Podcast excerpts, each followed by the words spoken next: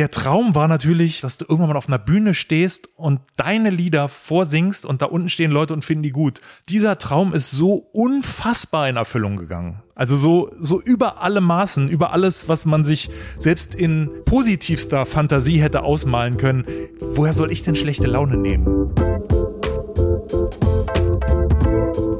Willkommen im Hotel Matze, dem Interview-Podcast von Mit Vergnügen. Ich bin Matze Hiescher und ich treffe mich hier mit Menschen, die mich interessieren und versuche herauszufinden, wie die so ticken. Bevor ich euch meinen heutigen Gast vorstelle, möchte ich euch zuerst den Supporter vorstellen. Mein heutiger Supporter ist Frank. Frank ist ein voll digitaler Mobilfunkanbieter, der radikal unspektakulär ist. Bei Frank ist die Devise, dass richtig gute Mobilfunk ohne Schnickschnack funktionieren muss. Frank hat nur einen einzigen Tarif und zwar im besten D-Netz und funktioniert auch mit ESIM. Mit dem Code HOTELMATZE11 als Zahl geschrieben bekommt ihr einen Gigabyte mehr Datenvolumen bei Vertragsabschluss. Das heißt insgesamt 6 Gigabyte Datenvolumen im Monat. Ihr zahlt per PayPal 10 Euro im Monat und habt keine Vertragslaufzeit. Ganz, ganz einfach. Und wenn ihr Frank an vier eurer Freundinnen weiterempfiehlt, können die dafür sorgen, dass ihr sogar 10 GB Datenvolumen zum selben Preis bekommt. Wie genau das geht, lest ihr unter dem Link in den Show Notes. Vielen herzlichen Dank an Frank für den Support. Und nun zu meinem heutigen Gast. Mein heutiger Gast ist Farin Urlaub. Farin Urlaub ist Sänger und Gitarrist und ich kann mir nicht vorstellen, dass es hier irgendjemanden gibt, der seine Band Die Ärzte nicht kennt. Die Ärzte sind die erste Lieblingsband meines Lebens. Mein ganzes Kinderzimmer war voll mit ihren Postern und obwohl ich christlich erzogen wurde, gibt es für mich nur einen Gott, Bela Farin Rott. Ihr werdet es gleich hören. Hier trifft ein großer Fan auf seinen Star. Obwohl ich keine Ärzteposter mehr an der Wand habe, höre ich mir jedes Album der Band an. Natürlich auch ihr neues Album Dunkel.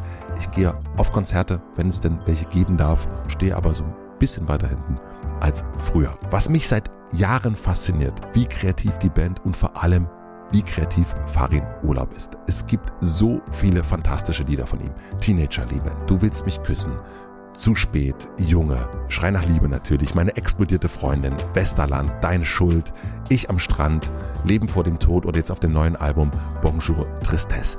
Für wen schreibt er diese Lieder? Was bedeuten sie ihm überhaupt? Was bedeutet ihm was? Wir sprechen ausführlich über sein kreatives Schaffen. Es geht um seine Beziehung zu Bela und Rott, noch ein bisschen zum Rest der Welt. Es geht um Zweifel, Antrieb, die richtige Balance, Neonazis und Messebau. Für mich ist es nicht nur deswegen eine besondere Folge, weil ich einen Starschnitt in echt getroffen habe. Es ist auch Geburtstag, Hotel Matze Geburtstag, denn die erste Folge Hotel Matze ist heute am 27. Oktober vor fünf Jahren erschienen. Damals saß ich mit Ronja von Rönne an der Hotelbar. Das Interview mit Farin ist jetzt das 166. Das hätte ich damals auf jeden Fall nicht gedacht. Vielen, vielen herzlichen Dank fürs Zuhören. Es gibt einige von euch, die schon von Anfang an dabei sind, die jede Folge hören, was ich irre und großartig finde. Was mich am meisten freut, ist, wenn ich feststelle, dass einige der Gespräche euch genauso viel bedeuten wie mir und dass ihr aus den Gesprächen auch so viel mitnehmt wie ich. Und ich bin mir ziemlich, ziemlich sicher, dass es mit diesem Gespräch genauso sein wird. Und noch was ist besonders, Farin Urlaub hat heute auch Geburtstag. Er wird heute 58 Jahre. Herzlichen Glückwunsch uns beiden. Hip hip hurra. Alles ist super, alles ist wunderbar. Noch ein Ärzte-Song. Ich freue mich sehr, dass ich das jetzt sagen kann. Ich wünsche euch viel Vergnügen im Hotel Matze mit Farin Urlaub.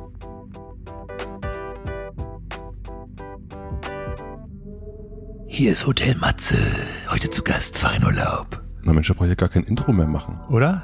Wir nehmen das ja jetzt, wie viel ist heute? Jetzt habe ich meine Uhr ausgestellt. Äh, irgendwann. Ich habe keine Ahnung. Anfang, Oktober. Oktober. Ja, okay. Es kommt aber raus, die Folge, zum einen zu deinem Geburtstag und was gleichzeitig auch mein Fünfjähriges im Hotel quasi ist. Also du bist Okay. der, der, der Fünfjahresgast. Yes. Yes, yes. Ich bin stolz und glücklich, hier heute zu diesem Jubiläumstag bei Ihnen zu Gast zu sein. Ich freue mich auch sehr, dass Sie da sind. Ähm, Siezen wir uns? Nein. Ach so, alles klar. Ich, das wäre wirklich, also das wäre jetzt wirklich, äh, Gott. also das wäre mir jetzt sehr unangenehm. Hatten wir neulich im Deutschlandfunk eine ganz, ganz nette und explosive Dame, die dann aber natürlich, weil Deutschlandfunk plötzlich anfing, uns zu siezen und wir so, äh, ähm, das ist dann echt schwer, so schnell umzuswitchen. Du hast die dann auch gesiezt? ja, Siehst du Menschen? Menschen, die ich nicht kenne, sieht sich, aber im Rock'n'Roll, sage ich jetzt mal ganz großspurig, Ja. Sieht man sich eigentlich nicht. Also weder während Interviews noch wenn man auf Tour geht und Leute dann irgendwie, die man noch nie gesehen hat, aber mit denen man in irgendeiner Form zusammenarbeitet, die sieht man nicht. Also wenn ich jetzt, ein, wenn jetzt jemand kommt und sagt, hier, das ist übrigens der Veranstalter in Bremen, falls ich den noch nicht kennen würde, würde ich nicht sagen, oh, das ist aber nett, dass die uns veranstalten. So, nee. Aber hast du das Siezen, ist das für dich eine Altersfrage oder würdest du auch eine 30-jährige Person, mit der du, keine Ahnung, beim Optiker zu tun hast, siezen? Ja, natürlich. Ja. Ja. Also ich würde keine Kinder siezen, weil ich das irgendwie komisch finde, aber wenn ich meine, dass jemand deutlich über 20 ist und wie gesagt, wenn es nicht in diesem im weitesten Sinne Musikkontext stattfindet, dann sieht sich die Leute. Es gibt Ausnahmen, äh, es gibt so Werkstätten, wo man hingeht, wenn man da anfängt zu sitzen, baut man gleich so eine unsichtbare Mauer auf. Deswegen kann man sich so als Berliner über so einen Mittelweg daraus lügen. Ja, und macht ihr denn auch so Sachen hier? Ja, machen wir auch. Macht ihr auch hier so Sachen? Ja. Das ist, eine, das ist eine sehr gute Berliner Frage. Ja. Jetzt äh, stellen wir uns mal vor, wir sitzen ja in einem Hotel quasi Hm. und wir Mhm. und stellen wir uns mal vor, wir treffen Hotel uns- Axel, ja. Oh, Hotel. Townsend. Gut. No, Not bad. Aber stellen wir uns mal vor, wir treffen uns nicht in Berlin, sondern irgendwo auf der Welt. Okay. Und du schläfst ja lieber auf dem Dachzelt, aber wir stellen uns vor, wir sind im Hotel, also an der Hotelbar und ich frage, kenn dich nicht? Das wird schwierig, weil ich nie an Hotelbars gehe. Okay, aber wir tun jetzt so. Ich hab, ich trinke auch keinen Alkohol, Okay. also wir trinken beide in Wasser, sind dann schon richtig beschwipst von Ja, dem ganzen genau. Sprudel nach, nach so zwei Stunden. Und dann frage ich dich, sag mal, was machst du eigentlich beruflich? Was antwortest du in solchen Fällen? Also wenn du auf Reisen bist. Wenn ich auf Reisen bin, ähm, früher gab es verschiedene Geschichten, die ich mir ausgedacht habe. Jetzt sage ich schon seit sehr vielen Jahren immer dasselbe, Messebau. Ja. Messebau hat den Vorteil, dass man viel rumkommt, wenn man denn erfolgreicher Messebauer ist und wenig Arbeitszeiten hat. Also man arbeitet drei, vier Monate ganz extrem viel, weil dann halt die Messen sind und danach hat man Freizeit. Das ist so plausibel, dass mir bisher äh, noch nie jemand widersprochen hat. Du machst doch keinen Messebau, so wie du aussiehst mit den zwei linken Händen. Das ging mal so weit, dass ich äh, in, ich war in Argentinien, habe da einen Sprachkurs gemacht, was eine der dümmsten Entscheidungen meines Lebens war, weil das argentinische Spanisch äh, ist unanhörbar. Und dann hat meine Lehrerin mich gefragt, was machst du? Ich gesagt, Messebau, das gibt's ja nicht. Mein Freund, der Eduardo, macht auch Messebau. Und dann habe ich mit dem, mich mit dem tatsächlich eine Stunde lang über Messebau unterhalten, weil ich ihn dann treffen musste. Und der war hinterher total beeindruckt. Also dieser Deutsche, der muss ja total gut sein, was der alles über Brandschutznormen weiß. Na, du kannst dich gut in Leute hineinversetzen. Ich Also- kann halt total gut einfach drauf losflunkern, offenbar. Aber gibt es dann auch die Momente, also auf Reisen lernt man ja auch Menschen kennen Mhm. und die lernt man dann irgendwann, man weiß ja am Anfang nicht, also wir sind jetzt immer noch in der Hotelbar und Ja. wir merken, es, Es knistert schon, Es okay. knistert schon richtig dolle und wir sind dann so im zweiten Jahr unserer Reise, weil wir sind dann einfach, Mhm. gibt es dann irgendwann den Moment, wo du auch schon gesagt hast, übrigens äh, Messebau, Ja, das gibt's. Ähm, aber das sind dann schon Leute, die ich eher, äh, also nicht als flüchtige Bekannte, sondern das geht dann schon eher in Richtung Freundschaft. Ansonsten wissen ganz viele Leute, die mich auch schon seit Jahren kennen, nicht, was ich mache. Also wenn sie nicht aus Deutschland oder aus dem deutschen Kulturkreis sind. Ich behalte meine Lüge dann gerne aufrecht, weil es wird anstrengend. Ich habe das früher, habe ich das auch mal ab und zu erzählt. ja. Aber dann wollen die Leute so viel wissen und können sich das gar nicht vorstellen, dass sie einen nicht kennen, dass man aber trotzdem in einem anderen Land irgendwie vielleicht doch bekannt ist. Und dann muss man so ganz viel erklären und relativieren und sagen, ja, wir sind in Deutschland, sind wir relativ große Nummer, aber wenn ich über die Grenze fahre nach Polen oder nach Frankreich, kennt mich kein Mensch. Ich meine, in Ja. Finnland seid ihr ein Geheimtipp, habe ich jetzt gesehen. Ja. Oder? Aber Geheimtipp ist halt auch keine große Nummer. Äh, deswegen ist es, und dann hängt auch so ganz viel dran, dann kommt ganz schnell die Frage, wie viele Platten habt ihr denn schon verkauft? Und dann kommt danach natürlich die Frage, wie viel Geld hast du denn verdient? Und das will ich alles gar nicht. Ja. So, und deswegen bleibe ich einfach dabei. Messebauer. Messebauer. Und bist du Messebauer Farin oder Messebauer Jan? Ich bin Jan, immer, ja, Farin bin ich nur in diesem Rock'n'Roll-Kontext.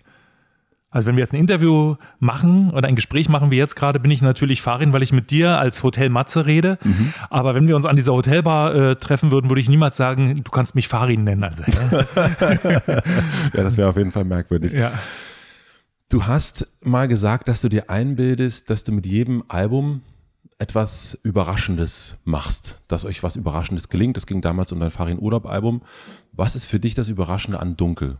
Also der deutlichste und offensichtlichste Bruch wird ja schon durch die Titel äh, angezeigt. Alle Titel haben ein Wort bis auf den letzten, Mhm. der dann halt so ein ganz langer Titel ist. Und äh, das empfinde ich wirklich als Bruch.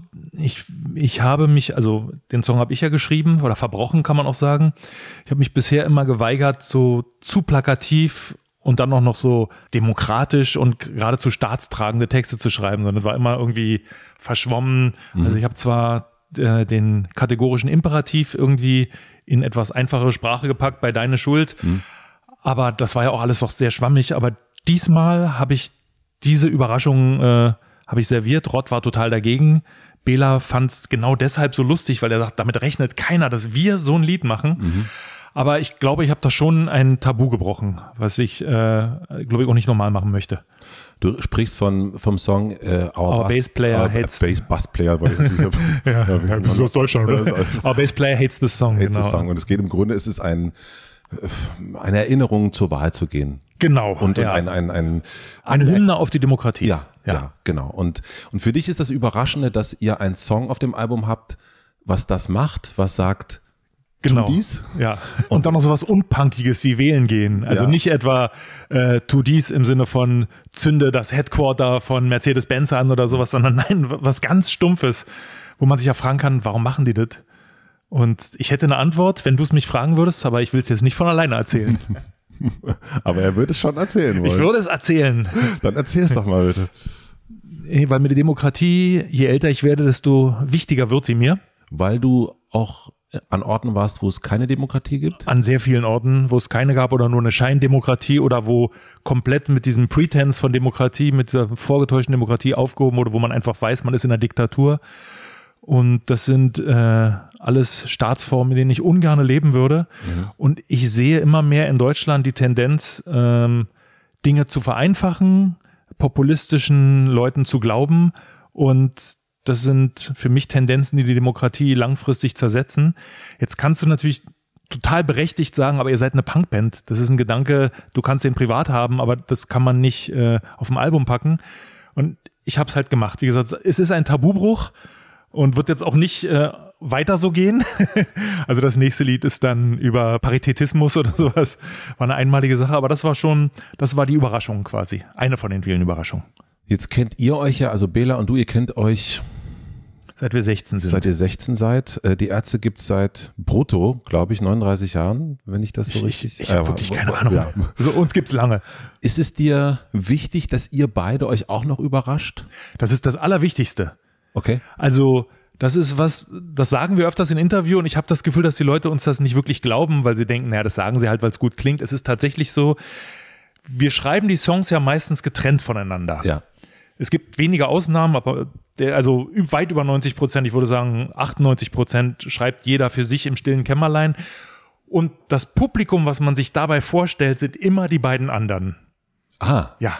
Und nicht irgendwie, ah, wie könnte das im Radio laufen oder wie finden die Fans das, wenn wir das live spielen. Es geht wirklich um den Moment, wo wir uns diese Demos beim, zum ersten Mal, wir treffen uns im Studio, spielen uns die Demos gegenseitig zum ersten Mal vor und der Blick, der dann manchmal kommt, so, du hast doch nicht mehr alle Tassen im Schrank und nur dafür machen wir das. Und gibt es aber auch Seiten, jetzt, also Bela kennst du ja länger als Rott, aber gibt es auch Seiten, Verhaltensweisen, die dich noch überraschen, wo du merkst, hä, warum macht er denn jetzt?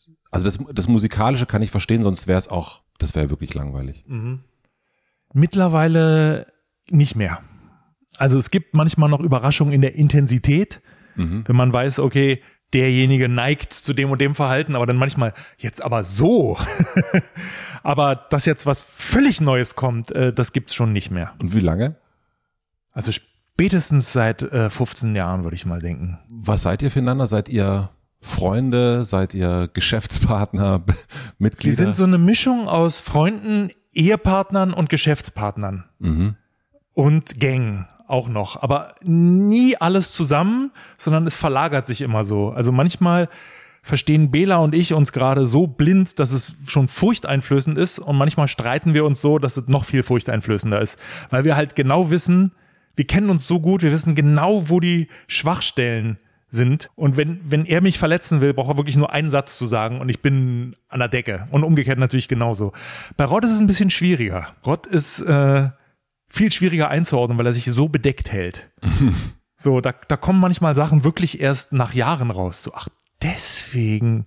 So, das ist schon, also Rott ist da ein sehr guter Taktierer, sehr geschickt. Und gibt es dann Momente, wo ihr sagt, okay, jetzt in diesem Moment sind wir mal Geschäftspartner? Nee, das muss nie ausgesprochen Okay. werden. Das ist, das ist immer klar und die Grenzen sind ja trotzdem fließend. Also es ist dann nicht so, dass wir uns eine andere Mütze aufsetzen oder sowas.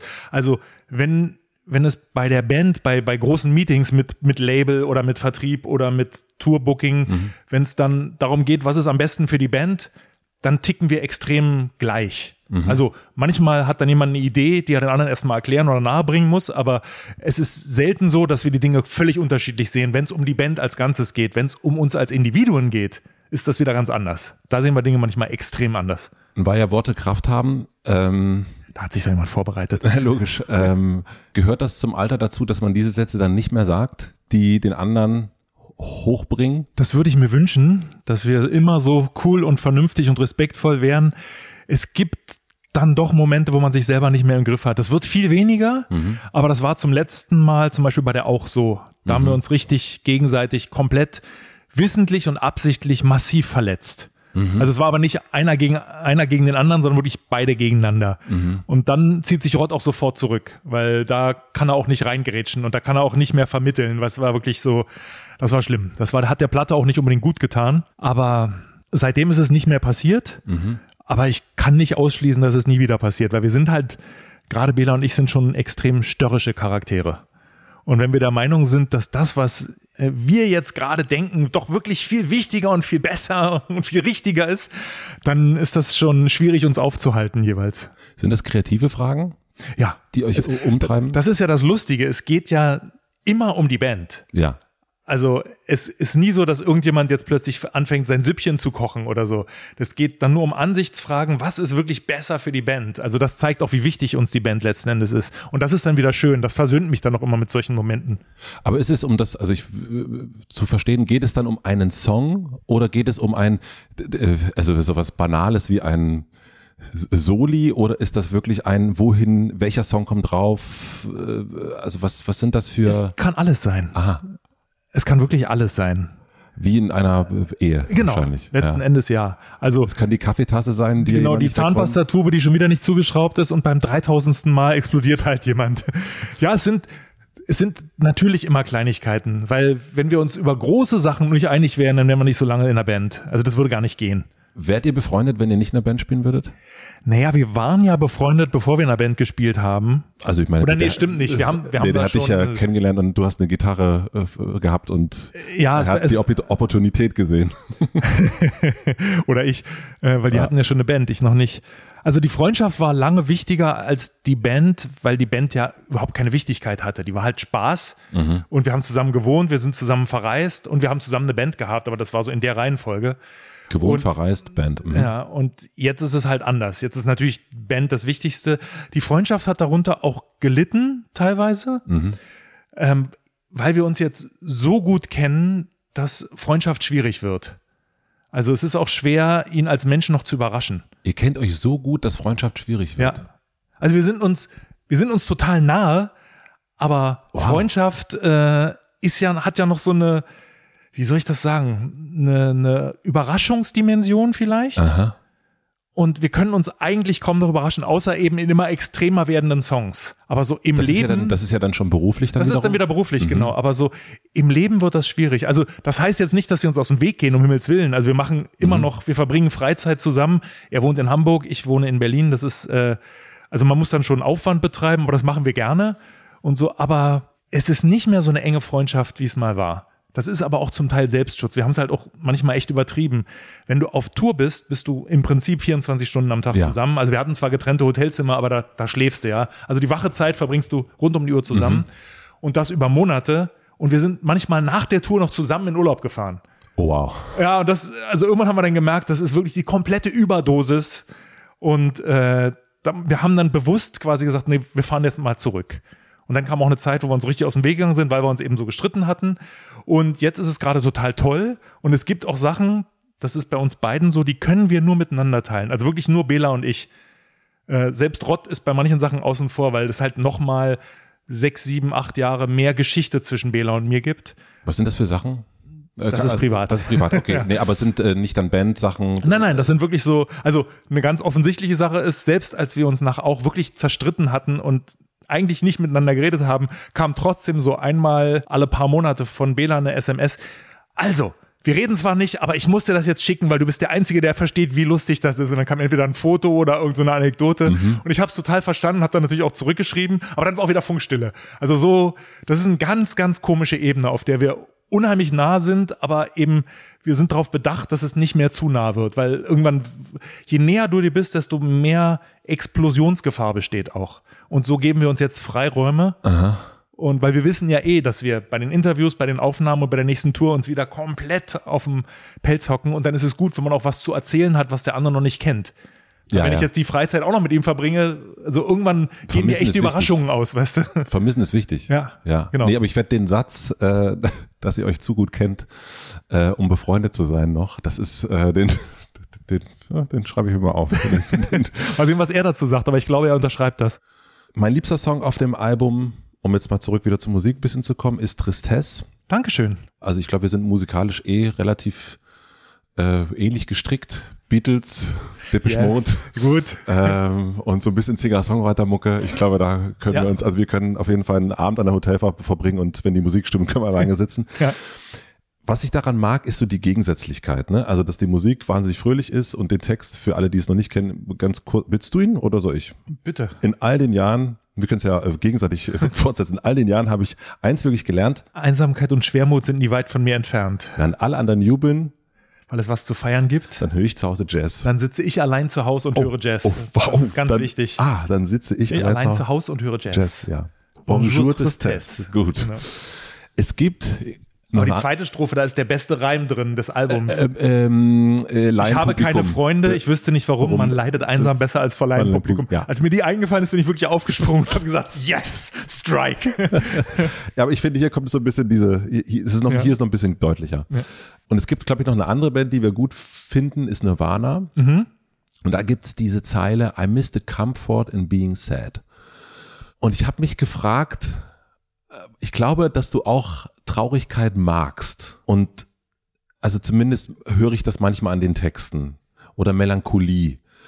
Und ich habe mich, und Kurt kann ich ja nicht mehr fragen, frage ich dich, was ist das Schöne am Traurigsein? Was ja auch in diesem Song, die Traurigkeit bekommt so was ganz Schönes durch die M- Musik. Sie wird zelebriert. Ja. ja. Tatsächlich ist es so, dass ich überhaupt nicht dazu neige. Traurig zu sein. Ja, gar nicht. Ich bin, also es gibt ja depressive Menschen, ich weiß nicht, wie das Gegenteil richte ich mich heißt. gleich noch mal also eu ultra euphorisch oder so. Ich bin der ewige Optimist, auch wenn es, äh, je, je mehr Nachrichten ich lese, je älter ich werde, desto mehr denke ich, hm, vielleicht war das doch nicht so die richtige Entscheidung. Aber ähm, diese Texte entstehen, weil ich mich halt versuche, in Menschen reinzuversetzen, die ganz anders ticken als ich. Weil wenn ich, wenn ich über mich singen würde, würde das kein Mensch hören wollen. Alles ist super, die Sonne scheint, ich gehe mal raus und habe Spaß. Das will man nicht hören. Und äh, so empfinde ich mein Leben aber tatsächlich. Also da tut, tut mir total leid. Muss wir Kurt doch nochmal irgendwie. Und so erklärt sich dann auch Anti, dass du einfach, also im Grunde, meine Frage hier wäre gewesen, aber es stimmt ja dann einfach nicht wahrscheinlich. Du bist gar nicht so Anti, wie dieser Song vermuten lässt. Ja, doch, das, also Anti ist schon näher dran, also nicht bei den gewählten Beispielen, aber es gibt schon ziemlich viele Sachen, die mich mittlerweile extrem nerven und wo ich auch immer weniger Geduld habe. Meine Frage wäre nämlich, wie sich das im Alter verändert hat. Weil es gibt ja Menschen, die werden im Alter immer positiver, also werden immer fröhlicher und, und, und äh, dann gibt es Menschen, die aber auch ein bisschen mehr verbittern. Und ich habe mich Oh. gefragt, wie das bei dir ist. Also, da muss ich jetzt mal was ganz Einfaches erklären, was aber bitte nicht rüberkommen soll, als, als ob ich damit angeben würde. Ich, bin 23. Okay, genau.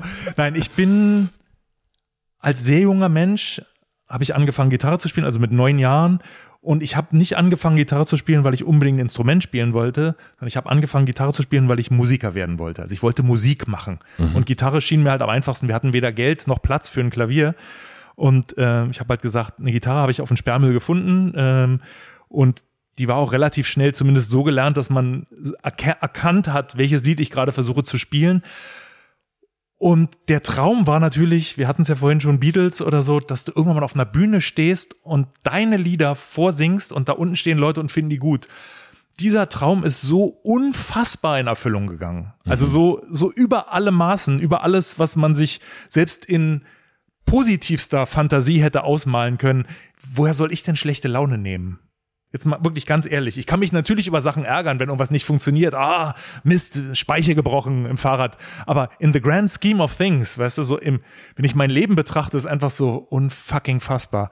Ich habe tatsächlich gerade vor kurzem, drei Tage oder so, habe ich ein Interview gelesen mit Dave Grohl, in dem er sagte, sein Leben kommt ihm manchmal vor wie so eine außerkörperliche Erfahrung.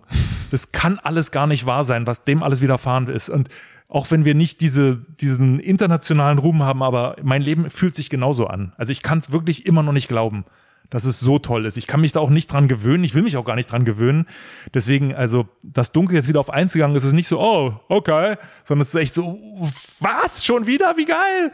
Und äh, deswegen ist meine Grundstimmung tatsächlich extrem euphorisch und positiv. Und alles, was melancholisch negativ bitter klingen könnte oder klingt, ist einfach ähm, der andere in dir äh, oder das ist die ausgedachte, das ist der Messebauer im Grunde. Das ist der Messebauer. Na, das sind auch Leute, die ich bege die, die mir begegnen oder denen Aha. ich begegne und wo halt sofort so eine kleine Dissonanz herrscht, weil ich natürlich, weißt du, so, hey, eigentlich ist ja alles gut und die so, hey, eigentlich ist ja alles total beschissen und wird immer schlechter und äh, ich saug diese Charaktere natürlich auf, weil ich brauche ja äh, Material für meine Lieder und deswegen gibt's halt den Menschen mit gebrochenem Herzen, es gibt den Menschen, der am Leben verzweifelt, es gibt den ultra aggressiven, es gibt den Mörder.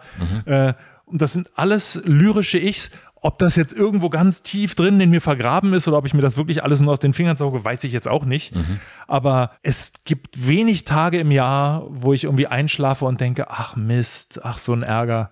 Wie erklärst du dir, dass Menschen, mit denen du ja wahrscheinlich auch ab und zu zu tun hast, die eigentlich, wo man sagt, der hat doch auch nichts zu meckern, äh, dass die eben meckern. Also dass du den, den miesepetrigen, äh, und da- es hat ja gar nicht so viel mit Geld zu tun, aber wo man sagen würde, der, der hat's doch richtig, also den, den, der ist vielleicht auch reich oder wohlhabend und der ist aber trotzdem immer nur am Meckern. Also ich kenne schon auch Musiker, SchauspielerInnen und so weiter, wo man denkt, oh, also, ist es denn so schlimm? Auf der anderen Seite auch ist ja auch, äh, führt ja Traurigkeit auch manchmal zu sehr guten künstlerischen Produkten.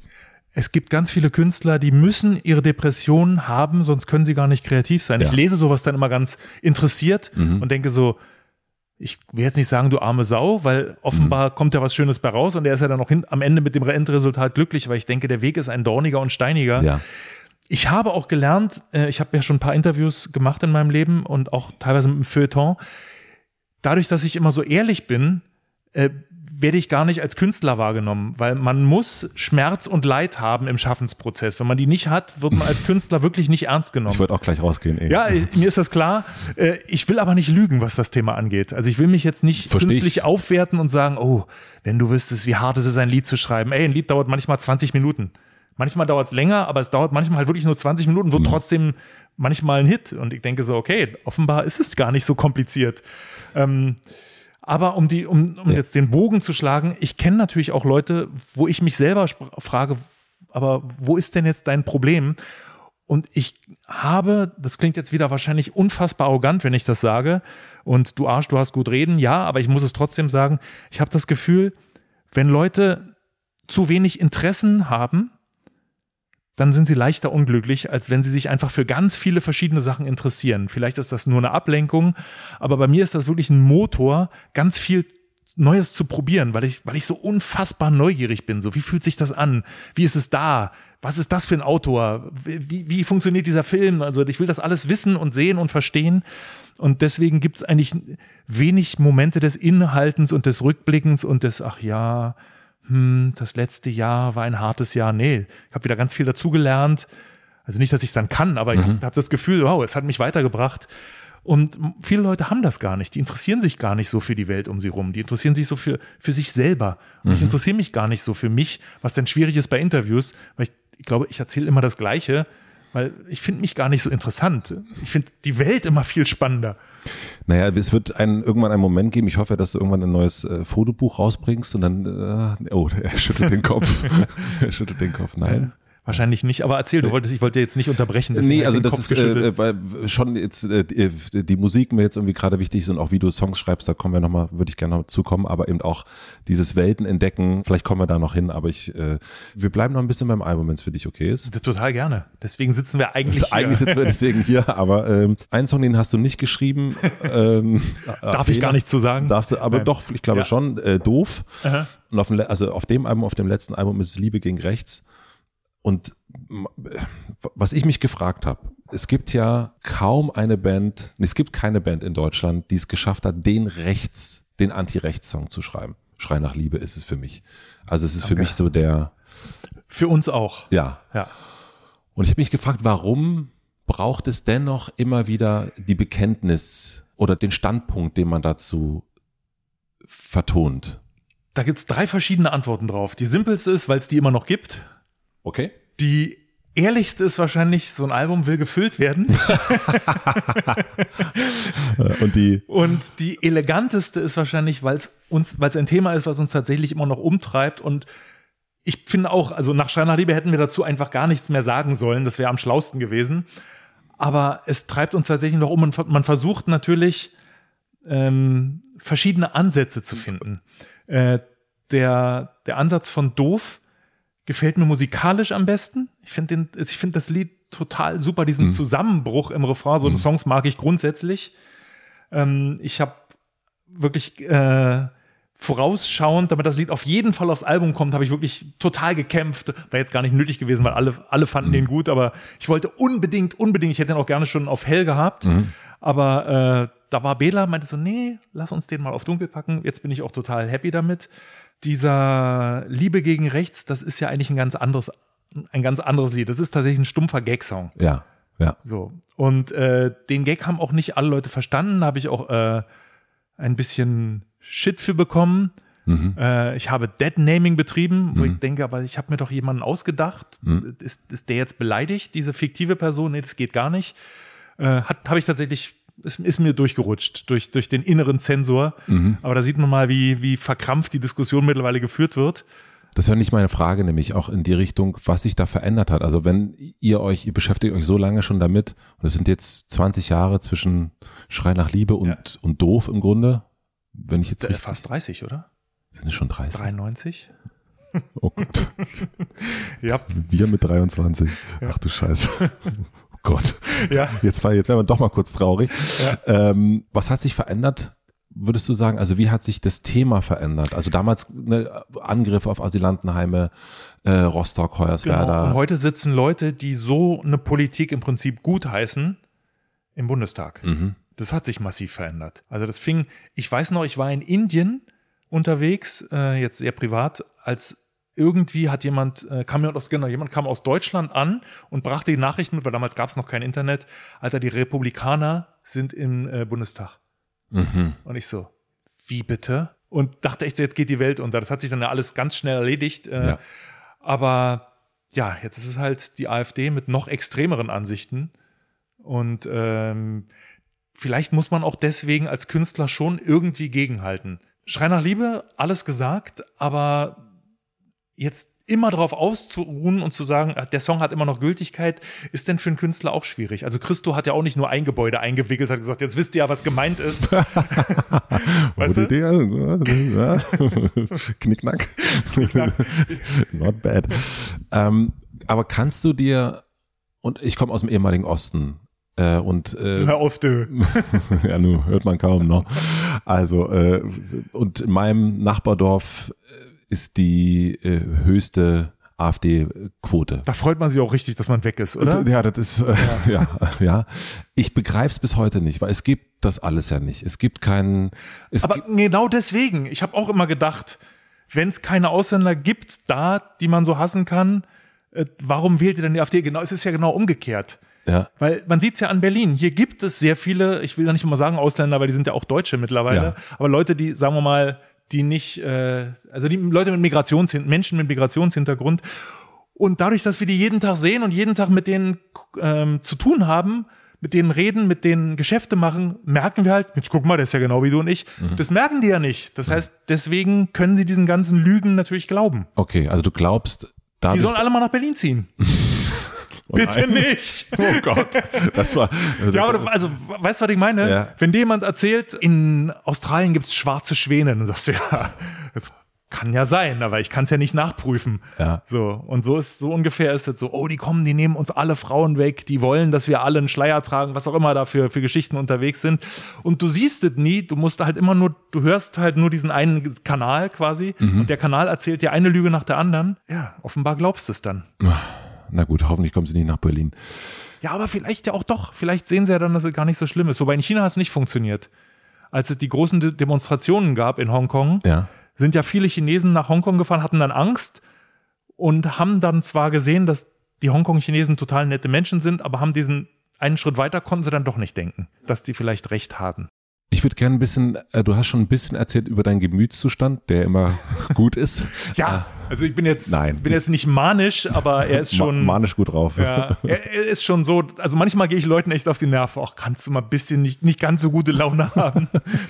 Ich würde gerne verstehen, äh, wie, also du hast schon auch so ein bisschen erzählt, wie, wie, wie das mit dem Songs ist und dass du dir vorstellst, ähm, wenn du einen Song schreibst, äh, für wen du die schreibst, nämlich für, für Bela und für Rod. Hat es sich verändert, wie du Songs schreibst? Oder ist das seit, ich meine, du hast mit neun quasi äh, Schweden Gitarre, da fing das an. Ja, aber da habe ich keine Songs geschrieben. Das, Das fing erst mit 14 an. Ja. Und ist das immer noch das Gleiche? Also sitzt du, kann ich mir vorstellen, in einem Raum mit deiner Akustikgitarre und schreibst los? Es gibt zwei verschiedene Arten, äh, wie mir Songs einfallen. Also meine Lieblingsart war immer auf dem Motorrad. Ich bin jetzt schon sehr lange, viel zu lange auf keine längere Motorradreise mehr gefahren. Und ähm, ansonsten, ich sitze im Prinzip, wenn ich zu Hause bin, jeden Tag mindestens eine Stunde da und spiele Gitarre. Das ist jetzt nicht so, das muss ich machen oder so. Ich habe keinen Fernseher. Es ist eigentlich schon Automatismus. Wenn ich mich irgendwo hinsetze, steht eigentlich auch immer, eine, äh, immer eine gleiche klassische Gitarre daneben und dann spiele ich halt auf der. Manchmal zielgerichtet, weil ich denke, ich, also ich hatte gestern, letzte Woche, vor drei Monaten eine Idee, an der will ich jetzt weiterarbeiten. Aber meistens ist es einfach so, dass die, die Finger automatisch irgendwas spielen und ich gucke in die, Ne- in die Leere. So. Und manchmal kommt dann irgendwas dabei raus, weil das ist komplett zufällig, was ich spiele. Also äh, ich weiß wirklich nicht, was ich mache. Die Finger machen einfach von alleine irgendwas. Und manchmal ist dann, wacht mein Ohr quasi so auf aus dieser Schockstarre und sagt so, hey, da, da war jetzt eine schöne Tonfolge dabei. Dann versuche ich die zu reproduzieren und dann habe ich äh, immer so ein Aufnahmegerät dabei. Mittlerweile ist das Mobiltelefon. Genau, das wollte ich fragen, ob das Ja. auch das Diktiergerät ist. Nee, das, äh, weil man das Handy jetzt mittlerweile doch immer dabei hat. Und das ist jetzt schon wieder voll mit Ideen. Die sind jetzt nicht alle gut, aber das sind halt einfach so von 20-sekündigen Bruchstücken bis dreiminütigen äh, Kompositionen ist da alles drauf. Das heißt, es gibt diese beiden Sachen. Das eine ist, es kommt gerade aus dir raus, Mhm. zu dir, entweder beim Motorradfahren oder beim auf dem Sofa sitzen und hoch, da ist eine Gitarre. Und das andere ist, äh, wenn wir wissen, es wird ein Album gemacht. Ah, okay. Dann geht das quasi in Overdrive und dann setze ich mich hin und da gibt's mittlerweile eine, eine Technik, die ich, als ich angefangen habe, natürlich noch nicht haben konnte und auch noch nicht aus technischen Gründen nicht haben konnte und nicht hatte. Jetzt ist es so, ich lasse von jeder Produktion drei, vier wirklich gute Ideen liegen. Das verstehe ich nicht genau. Also angenommen, äh, wir machen jetzt, wir haben jetzt Dunkel Ja. aufgenommen und ich habe für Dunkel 50 Songs angefangen. ja, Und davon habe ich 30 ungefähr fertig gemacht als Demos. ja, Und von den 20, die übrig bleiben, sind so 10, naja, nicht so gute Ideen, fünf fragwürdige und fünf, die richtig gut sind. Die lasse ich absichtlich liegen. Damit ich, wenn ich das nächste Album anfange, also die Komposition fürs nächste Album, habe ich schon so einen Stock, wo ich sage, das ist eine richtig gute Idee, da wird schnell ein Song draus. Und dann äh, ist das so quasi sich selber mit Erfolgserlebnissen belohnen. Also dann habe ich das erste gute Lied fertig und dabei habe ich dann schon so viele Ideen, dass mir das zweite, das dritte, das vierte, das zehnte Lied einfällt. Das ist dann total schnell, also wirklich so furchteinflößend schnell. Und das geht aber durch diese positive Bestätigung. Und wenn ich merke, also ich habe immer drei, vier Lieder gleichzeitig, an denen ich arbeite, also Ja. jetzt nicht gleichzeitig, aber äh, wie soll ich sagen, also drei, vier Lieder, die angefangen sind und ich kann ganz schnell hin und her switchen, wenn ich jetzt merke, hier komme ich nicht weiter, da, ich hätte, ich hätte gern einen C-Teil, aber alles, was mir, was ich da probieren würde, was ich da probiert habe, funktioniert nicht, lasse ich das liegen, ja. gehe zum nächsten. Und nachdem ich das schon jahrelang gemacht habe, habe ich tatsächlich gelesen, dass Hemingway, Ernest Hemingway, hat das genauso gemacht. Ich wollte gerade Er fragen, woher gesagt, hast du das denn? Nee, also ich bin selber drauf gekommen, dass es funktioniert und Ernest Hemingway hat gesagt, äh, er hört immer dann auf, wenn er gerade einen richtigen Flow hat. Und dann hört er mitten in diesem Flow, hört er einfach auf, weil er weiß, wenn er sich dann am nächsten Tag hinsetzt, geht der Flow weiter. Und ich so, Ernest, my man, genau so ist es. Es ist wirklich genau so. Das ist ja genial. Das ist total genial. Das, ist heißt, du hast jetzt noch irgendwo äh, vier, wo du denkst, Ich habe sogar noch mehr, aber also vier, die, wo ich weiß, richtige, gute, gute Songs. Da sind noch keine Texte fertig, das ist nur die Musik. okay.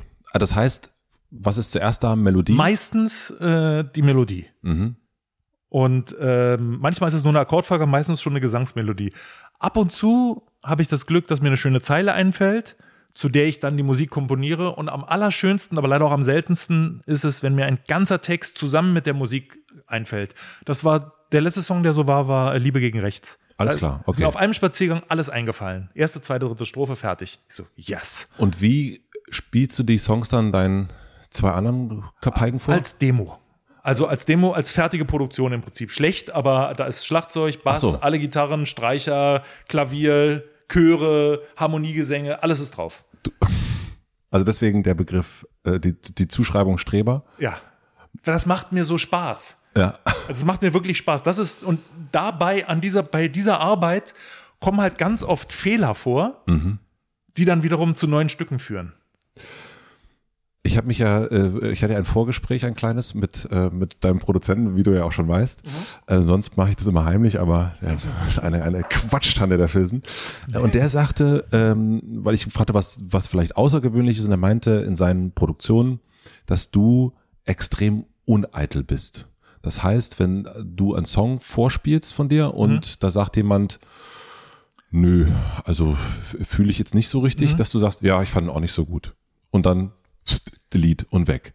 Ich habe halt genug. Wenn ich jetzt nur fünf Songs hätte und bei dreien würden die sagen, naja, weiß nicht, dann würde ich, glaube ich, kämpfen wie ein Löwe. Aber hey, let's face it, es ist nur ein Song. Das heißt, bei dir, also diese Uneitelkeit kommt durch den Überfluss. Ja. Es kommt selten vor, aber es gibt auch Songs, die biete ich mit an, weil ich denke, vielleicht findet ja jemand was da drin. Okay. Ich finde sie selber jetzt nicht so gelungen. Tatsächlich, die erste Single äh, von Dunkel, Noise, war ein Song, wo ich dachte, naja, der ist eigentlich nicht fertig, aber ich stelle ihn mal vor. Und Bela hat der Refrain und der C-Teil so gefallen, dass er aus diesen beiden Teilen einen völlig neuen Song gebastelt hat. Also hat andere Strophen, völlig anderer Text in, in den Strophen. Und äh, ja, sowas geht auch. Deswegen spiele ich die Songs auch mit vor. Du hast mal übers Reisen gesagt, da ging es um Äthiopien, dass du, ich lese das mal kurz ab, dass du das echte und das wahre Äthiopien suchst, wenn es um, um Reisen geht. Es war nur ein Beispiel für, was suchst du da? Ja. Und ich habe mich gefragt, was suchst du in der Musik? den einen Moment, der mich kickt. Das kann im Text sein, das kann in der Musik sein. Im günstigsten Fall ist es in allem zusammen. Also jeder Song sollte im Idealfall auf irgendeinen Höhepunkt hinsteuern. Bei Schrei nach Liebe ist es Arschloch. Die Idee kam von Bela. Und da, als, als Bela diese Oh, Arschloch eingeworfen wusste ich so, okay, der Song ist einfach sensationell. Und ähm, Ist es bei Anti dann zum Beispiel dieser C-Part, der, der, der so brennst du noch oder explodierst Mhm. du schon, der dann so. Ich weiß nicht, welch, was es ist. Für mich war es, glaube ich, äh, bei Anti ist es dieser, der letzte Schlagzeugfill, der kommt, wo die Gitarre nur so ja. ausklingt. Mhm. Okay. Danke, danke, danke, danke, danke und da, da, da, da, da, da, da, da. Das fand ich total super. Der ist auch komponiert. Mhm. Und Peter, so musst du das jetzt spielen? Ich so, ja, du musst es jetzt genauso spielen, bitte. oh, Menno. Also du suchst einen einzigen Moment, der dich, also der für mich, wie, so ein Sahne, wie so ein genau. Sahnehäubchen genau. ja, sozusagen. Ja. Und welche Beziehung hast du? Du hast mal gesagt, so im Album, da ging es, äh, wir sind werdende Eltern. Ähm, ja. und, so. und was ist, äh, was ist, zu, was ist bei den Songs? Na, das sind wirklich die kleinen Kinder, die du in die Welt rauslässt und manchmal ist es total überraschend. Also es gibt Songs, die sind ganz nah an meinem Herzen und die interessieren original keine Sau. Und es gibt das genaue Gegenteil davon. So ein, ich nenne sie mal arrogant Wegwerf-Songs, also ein Song, den ich schreibe, naja, weil, weil ich es kann. Und die Leute feiern den total ab und ich so, okay. Das heißt, ich weiß immer noch nicht, was jemand jetzt hören will. Deswegen kann ich auch nicht wirklich Songs für ein Publikum schreiben. Ich kann nur Songs schreiben, die mir gefallen, kann hoffen, dass sie den anderen beiden gefallen, dass sie durch die Qualitätskontrolle kommen und dann ist it's anybody's guess, was die Leute mögen. Und verlieren oder gewinnen die dadurch an Wert? Also wenn jetzt zum Beispiel, ich glaube bei Lasse Reden, Mhm. äh, das ist so ein, da habe ich irgendwann mal gelesen, das war so ein Song, der dir so beim Ja. Einkaufen äh, eingefallen Ja. ist und das wird dann plötzlich ein Hit. Ja, Und gibt es aber auch das andersrum, dass dir ein Song wahnsinnig viel Ja. bedeutet? habe ich ja gerade gesagt. Gibt's, äh, es gab mal, also wahnsinnig viel bedeutet, aber es gab auf einem Album den Song Der Misanthrop Mhm, ja, kenne ich auch. und äh, da war ich total stolz, sowohl auf Text als auch Musik und haben wir den gespielt und die Leute haben, also es war wirklich der Bierhol-Song schlechthin. Und verliert der dann auch an Bedeutung für dich? Das meinte ich? Nee, nee, nee, für mich Der ist nicht. für dich immer noch ein- Nee, der ist für mich super, aber ich dann Kind. so, okay, ich hab's, hab's halt versucht. Ist eins von den Hier vielen, Banausen. das ist eins von den vielen Kindern, was offensichtlich der Genau. Schönheit nicht so erkannt worden ist. genau. Ah, okay.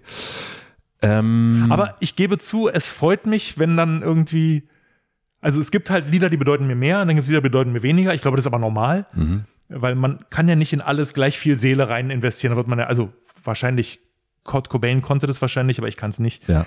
Und wenn dann manchmal zu so einem Song, der einem mehr bedeutet, nach Jahren noch plötzlich so ein Feedback kommt, dass irgendjemand sagt, so, übrigens, ey, der Song hat mir so viel bedeutet, dann denkst du echt so, ah, warmes, war, warmes Gefühl einfach. Das ist schon toll. Und gibt es für dich einen Unterschied? Also das eine ist ja, du versetzt dich, hast du ja schon erst erzählt, eher in Person. Da bist du jemand. Ähm, also, das, also ich erkenne immer, welcher Song von dir ist, allein weil du den meistens ja singst. Ähm, aber ich weiß, also es, es gibt, glaube ich, wenig Songs, die wirklich von dir sind. Also äh, Ja, ganz, ganz wenige. Und bedeuten dir diese Songs, sind die dir dann näher? Also bei mir war es beim letzten Album Leben vor dem Tod, wo ich dachte, ach du heiliger Bimba, mir hat da äh, nicht nur sozusagen Depeche Mode den, den, den besten Song für sie geschrieben, äh, aber auch textlich, was mich total umgehauen hat. Also kriege ich jetzt so eine Gänsehaut. Schön. Äh, also wirklich Wahnsinn. Und jetzt muss ich dich schon wieder total enttäuschen. Es ist mir alles scheißegal, es kam so raus. nein, nein, scheißegal, überhaupt Nee, nicht. Aber äh, da war es so, ich hatte diese Musik Ja, und die Musik hat mich so berührt, okay, dich auch gut. äh, dass ich wusste, das muss jetzt ein unfassbar intimer Text werden und ein unfassbar intimer Vortrag. Also ich hätte mich ja auch hinter dieser Melodie verstecken können und dann irgendwie die komplett zuknallen. Und ich wollte genau das Gegenteil. Die Produktion war so nackt. Der erste Mix, der kam, war halt so ein normaler Mix und ich so, nee, nee, nee. Du verstehst es falsch. Man hört eigentlich nur die Stimme mit so ganz wenig Musik im Hintergrund. Also, dass ich quasi dem, dem Hörenden direkt ins Ohr flüstere oder singe. Und dann hat er es verstanden, der Olli hat den gemischt und hat ihn dann halt so, so, wie ich finde, total super und Unfassbar ganz gut, intim ja. gemischt. Aber das war, das ist dieser, dieser wunderschönen Gesangsmelodie geschuldet. Mhm. Also der Text ist nur entstanden, weil ich dachte, das muss jetzt genau so sein, damit es wirklich zusammenpasst. Also ich bin extrem stolz drauf, aber das ist, ist, Mhm. Ist- keine, kein akutes Liebeslied für eine konkrete Person. Ist das, äh, bist du ein Künstler oder ein Kunsthandwerker?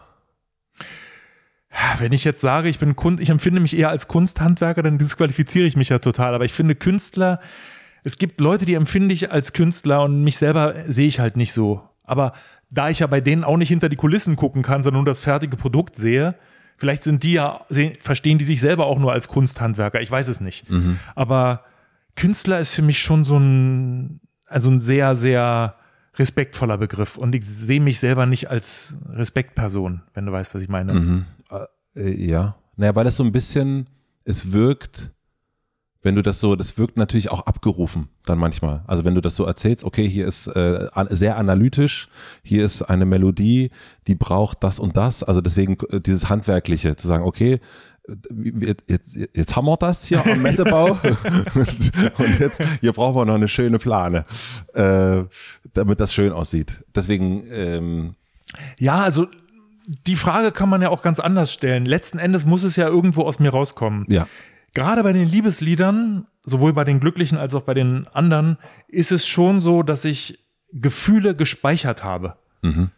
Also echte, meine wirklichen Gefühle. Und dann versuche ich halt, dieses gespeicherte Gefühl abzurufen und versuche es in Worte zu gießen. Das ist dann vielleicht schon eher Kunst als Kunsthandwerk. Vor allen Dingen, wenn es funktioniert. Aber es ist für mich schon ein nüchterner Prozess. Das Also ich, ich wäge ganz viel ab. Aha. Es fließt jetzt nicht einfach nur so aus mir raus, sondern das, was aus mir rausfließt, muss dann noch extrem in Form gebracht werden. Das heißt, du gehst dann zu dem Farin oder Jan zurück, der äh, nochmal. Dem mal das Herz gebrochen wurde oder der Ja. mal ganz schwer verliebt war, genau. Okay. Und dann rufe ich das wirklich so ab. Also das wiederum habe ich, äh, gute Schauspieler machen das so. Ja, voll. Method Acting dann eigentlich. Genau. Und äh, das muss ich auch so machen. Also jetzt einfach nur Worte dahinschreiben, das wäre komplett leer. Also ich muss es auch fühlen. Es ist tatsächlich, jetzt, äh, jetzt äh, erzähle ich dir was, was schon sehr intim ist, aber ähm, dafür ist so ein Podcast ja dann auch da, wenn ich das richtig verstanden habe. Es gibt Songs, äh, wo mir selber die Tränen kommen beim Singen. Ja. Also beim Demo-Singen. Wenn- Also ich bin dann bis zum Studio, bin ich meistens schon so abgehärtet, weil ich ihn schon so oft gesungen habe, da geht's dann. Aber das muss schon so sein. Also wenn es mich dann so nicht berührt, dann brauche ich noch gar nicht erst aufzunehmen. Das beruhigt mich. Ja. Ja. Aber der Weg dahin ist schon ein technischer. Ja, okay, mhm, jetzt verstehe ich es auch viel, viel besser. Auch von Filsen, ähm, die, Petze. die alte Petze, Streber, das sagt ja nicht nur Filsen, 100% vorbereitet, Pragmatiker und auch Perfektionist. Ja. Kann ich alles unterschreiben. Gut, haben wir Abgehakt. abgehakt. Nein, äh, ist das dein eigener Anspruch oder ist das ein vermuteter Anspruch? Gute Frage. Es ist so eine Mischung aus beiden. Mhm. Also weil im Studio, also das erste Vorspielen ist ja dann schon vorbei. Wir haben unsere Auswahl getroffen. Und jetzt sind wir natürlich auch fokussiert auf das Endprodukt. Ja, Weil jetzt ist ja die Überraschung weg. Also egal, was ich jetzt singe, Bela und Rod wissen, kennen den Gag quasi schon. Auch die Musik ist bekannt. Also Mhm. Ja. jetzt geht's darum, das Bestmögliche aus dem Song rauszuholen. Und dazu gehört halt auch, dass es wirklich genauso ist wie das, was ich im Kopf habe. Das ist für die anderen beiden dann manchmal schwierig, weil ich dann halt echt so der Diktator bin. Mittlerweile kann ich auch mehr zulassen, aber es ist schon so, dass ich wirklich ganz genau weiß, wie der Song funktionieren soll. Und äh, deswegen sind meine Demos auch so ausufernd perfektionistisch, also gar nicht mal gut, sondern einfach sehr detailreich, weil ich genau so viel Informationen in meinem Kopf habe, was das Lied angeht. das heißt, du willst, der Anspruch ist das, was du in deinem Kopf hast. Am liebsten eins zu eins. Das, Okay. Das ist natürlich bei einem Soloalbum einfacher, Ja, ja. weil da müssen alle machen, was ich will. Bei einer Band wie die Ärzte, wo wir alle gleichberechtigt sind, äh, lasse ich mehr zu, muss ich mehr zulassen, will ich auch mehr zulassen, weil dann zum Beispiel so äh, ähm, bei Erhaben auf dem neuen Album Mhm. Ja. Mhm. hat Rott einen Basslauf gespielt, der war nicht von mir komponiert und der ist sensationell, der genau. wertet den Song total auf. Ja, weil der so eine schöne Wendung nochmal. Du, du, du, du, Mhm. super schön und äh, bei einem anderen Song haben auch alle gesagt, oh, guck mal, der war aber super. Der war von mir. Das war tatsächlich meine Idee. So, yes, sowas gibt's auch mal. Aber hast du Seltener. das heißt, es ist eigentlich doch dein eigener Anspruch. Und es ist gar nicht der Anspruch von einem Außen. Ich weiß nicht, wie viele Leute das draußen wirklich hören. Also draußen ist für uns immer so der Rezipient, die Rezipientin, wie viele das wirklich zu würdigen wissen. Aber auf der anderen Seite denke ich, wenn wir schon so lange so viel Erfolg haben, ist es ja offenbar doch so, dass es irgendjemand zu würdigen weiß. Mhm. So, aber das ist trotzdem alles in unserem Kopf, in unseren Köpfen. Also vielleicht fänden die Leute das ja viel besser, wenn wir die Songs alle nur mit Wandergitarre spielen würden. Jetzt ernsthaft. Vielleicht wäre es wäre es viel schöner für die, weil es noch viel unmittelbarer wäre. Vielleicht stört die Produktion nur. Aber das ist halt äh, das, was uns auch Spaß macht im Studio. Und da ist auch der Unterschied zwischen Kunst und Kunsthandwerker unter Umständen. Vielleicht, ja. Und wie ist das dann, wenn du jetzt aber dir was überlegst in deinem Kopf und, und, äh, Und bleib, es geht nicht. Na doch, es geht, aber die anderen sagen, ey, wirklich diese äh, äh, sch schwulstige, intime Liebesnummer und schon wieder die Beatles. Ähm, Das war in dem Fall tatsächlich ganz anders. Die waren beide komplett geflasht, als der fertige Mix kam. kann ich mir Zum auch, Glück. Also, ja, also das ist, Zum aber Glück. dann wären es nee, es seelenlose gibt- Menschen. Genau. Es gibt natürlich so Fälle. Und was ist dann? Und na, dann wird halt diskutiert, dann wird rumprobiert und entweder kommt man dann stillschweigend wieder zum ursprünglich zurück oder, es Oder- wird halt besser. Oder man sieht sich fünf Jahre nicht. genau. ah, ja, ja, Ja, verstanden. gibt's schon. Ah, ja, ah, okay. Wie ist das dann, wenn der Song raus ist? Also ne, jetzt haben wir das, äh, es ist wie in deinem Kopf oder nahezu identisch und dann kommt der raus und äh, wie jetzt das Album ist jetzt seit anderthalb Wochen draußen, du hast dich sehr gefreut, auch schon bevor das Mikro an war, dass du, dass er auf eins gegangen ist. Was bedeuten die dann Kritiken, Zahlen, Streamings? Also was sind Sachen, worauf du äh, also im ersten Fall hast du ja, schreibst ja die Songs, sagst du, ne? Äh, du hast irgendwie Bela und Rott im Kopf und dann geht's ja raus. Genau. Was ist dann in deinem, Dann ist das Einzige, was wichtig ist, dass wir die Songs live spielen und wie die Leute darauf reagieren. der heilige Ort? Ja. Okay. Das ist tatsächlich, weil das, das ist, das ist die Wahrheit. Und das wissen wir auch alle. Deswegen, also Kritiken, ja, natürlich lesen wir uns ab und zu Kritiken durch. Manche sind sehr amüsant, manche sind sehr schmeichelhaft, manche sind komplett langweilig und am Thema vorbei. Aber die sind alle insgesamt überhaupt nicht wichtig. Wichtig ist, wenn wir die Songs spielen, wie reagieren die Leute? Manchmal hast du wirklich so kirchenartig andächtige Momente auf dem Mhm. Konzert, wo du merkst, okay, das sieht es jetzt ganz neu und dann singen Leute wirklich mit geschlossenen Augen, mit Inbrunst mit, als wären das ihre eigenen Gefühle, die sie gerade singen. Und das ist natürlich dann total schön. Manchmal ist es einfach so, wir haben jetzt eine riesige Party und dann kriegst du auch eine Gänsehaut. Aber das ist das Einzige, was zählt, wirklich. Die Verkäufe, klar, ich habe ein schönes Leben, dadurch, dass wir viele Platten verkauft haben, aber das ist tatsächlich, auch wenn es mir wahrscheinlich kaum jemand glaubt, das ist völlig egal. Spielt für dich eine Größe eine Rolle? Also ob das jetzt äh, Wuhlheide ist oder ähm, Columbia Halle? Die spielt bei der Intensität schon eine Rolle. Also je kleiner die Konzerte sind, desto lustiger sind sie, desto bizarrer sind sie, weil wir haben einfach das Gefühl, wir können jetzt machen, was wir wollen. Je größer, desto mehr ist es einerseits Dienst am Kunden, desto größer ist aber auch die Gänsehaut. Es ist einfach so, wenn 20.000 Leute unisono was brüllen, ist es was ganz anderes, als wenn 300 Leute unisono was brüllen. So. Das verstehe ich auch, ja. Ja, das wussten auch die Nazis. Leider. Muss man jetzt mal sagen, ja. Buff.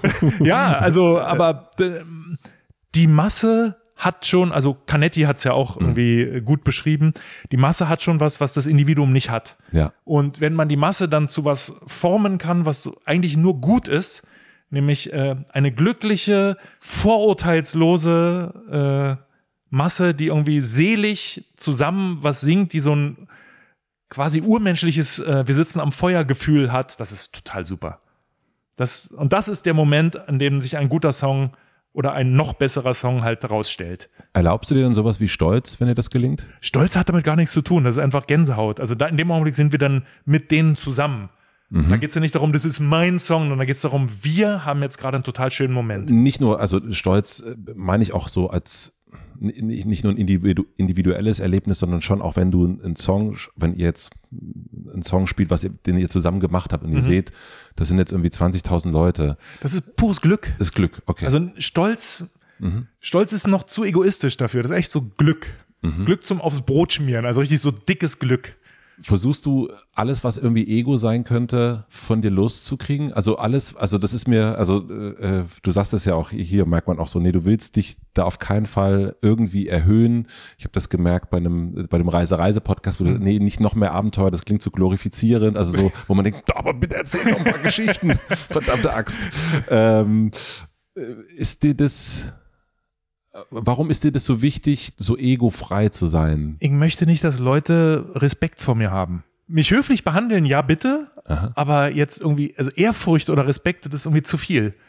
Habe ich nicht verdient. Da, da gibt es dann so eine Kongru Diskongruenz zwischen meiner Selbstwahrnehmung und der Wahrnehmung des anderen. Also ich war, kurze private Anekdote, ich war neulich auf dem Amt und äh, also Amt gehen ist ja so was Schönes wie Zahnarzt gehen und dann kam die Amtsleiterin an, so ziemlich ernst und meinte, äh, Herr Vetter, können Sie noch mal kurz äh, rüberkommen in mein Büro? Ich habe da noch eine Frage und ich so, uh, jetzt, das klingt jetzt aber sehr unangenehm. Und dann kam ich da rein und dann fing die an zu dissen und sagt so, ich bin schon so lange Fan und können Sie hier noch das Buch unterschreiben? Und hat dann so, darf man ein Foto machen? Und ich so, wow, das war total krass. War mir, also ich habe mich gefreut, dass ich ihr den Gefallen tun konnte, aber es war mir auch total unangenehm, weil die hat mich Ja. halt auf so ein Riesenpodest gestellt plötzlich. Und das passt halt einfach nicht zu meinem Selbstbild. Und ich habe Leute kennengelernt, denen ist das so oft passiert, dass sie sich selber verändert haben und da habe ich totale Angst vor. Diese Veränderung durch, durch, Durch Macht, zu viel Zuspruch. zu viel Aufmerksamkeit. Ja, und dass man dann, also da gibt es zwei Komponenten. Erstmal, was mache ich denn denn, wenn ich alt bin und das ist plötzlich weg? Mhm. Und das andere ist, äh, wie sehr werden die Leute enttäuscht, wenn sie mich dann wirklich mal kennenlernen? Das will ich auch nicht. Deswegen immer gleich relativieren. Okay. Ich weiß nicht, ob es stimmt, aber deswegen kann man ja offen fragen. Gerne. Zur letzten Tour, also das war ja dann, äh, muss ja dann so auch gewesen sein. Genau. Da Ähm, gab es drei Touren zu auch. gab's- Eine zu viel.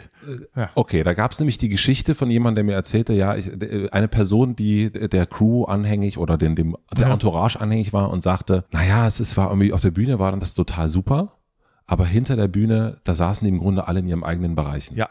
und hatten äh, kei- im Grunde kein Kontakt. Zu sagen, der Haussegen hängt schief, wäre eine sehr, sehr euphorische Umschreibung der Umstände. Okay, also das stimmte, die Geschichte. Ja. Okay. Und das war halt das erste Mal, uns gibt's ja schon eine Weile, dass das so extrem war. Also es gab mal so einen Tag, dass irgendjemand sagte, du, ey, sorry, heute schlechte Laune oder so, aber über mehr oder weniger die ganze Tour, das war extrem unschön. Das hat mich so verletzt quasi und letzten Endes uns alle, dass ich ja danach gesagt habe, ich bin raus, ohne es jemals auszusprechen. Also wir lassen das einfach jetzt so Ja. totlaufen quasi. Ist das etwas, was im Publikum merkt? Oder könnt ihr auf der Bühne gehen und sagen, okay, jetzt, äh, du- Rod, du warst jetzt zwar äh, 35 Meter von mir entfernt den ganzen Tag, aber jetzt stehen wir auf der Bühne und singen Hip Hip Hurra. Das ist tatsächlich interessante Frage. Ich habe mich gefragt, ob Leute das merken. Ich habe gedacht, dass es total offensichtlich ist. Ich glaube, richtig gemerkt haben es nur Leute, die uns einfach schon ganz oft gesehen haben, die uns kennen. Andere Leute hatten ja keine Vergleichsmöglichkeiten. Die dachten, Sowieso nicht, das ne? sind die Ärzte, die sind so. Die reden, die re machen halt nicht so viele Späße, die singen halt einfach nur ihre Musik. Naja, auch schön.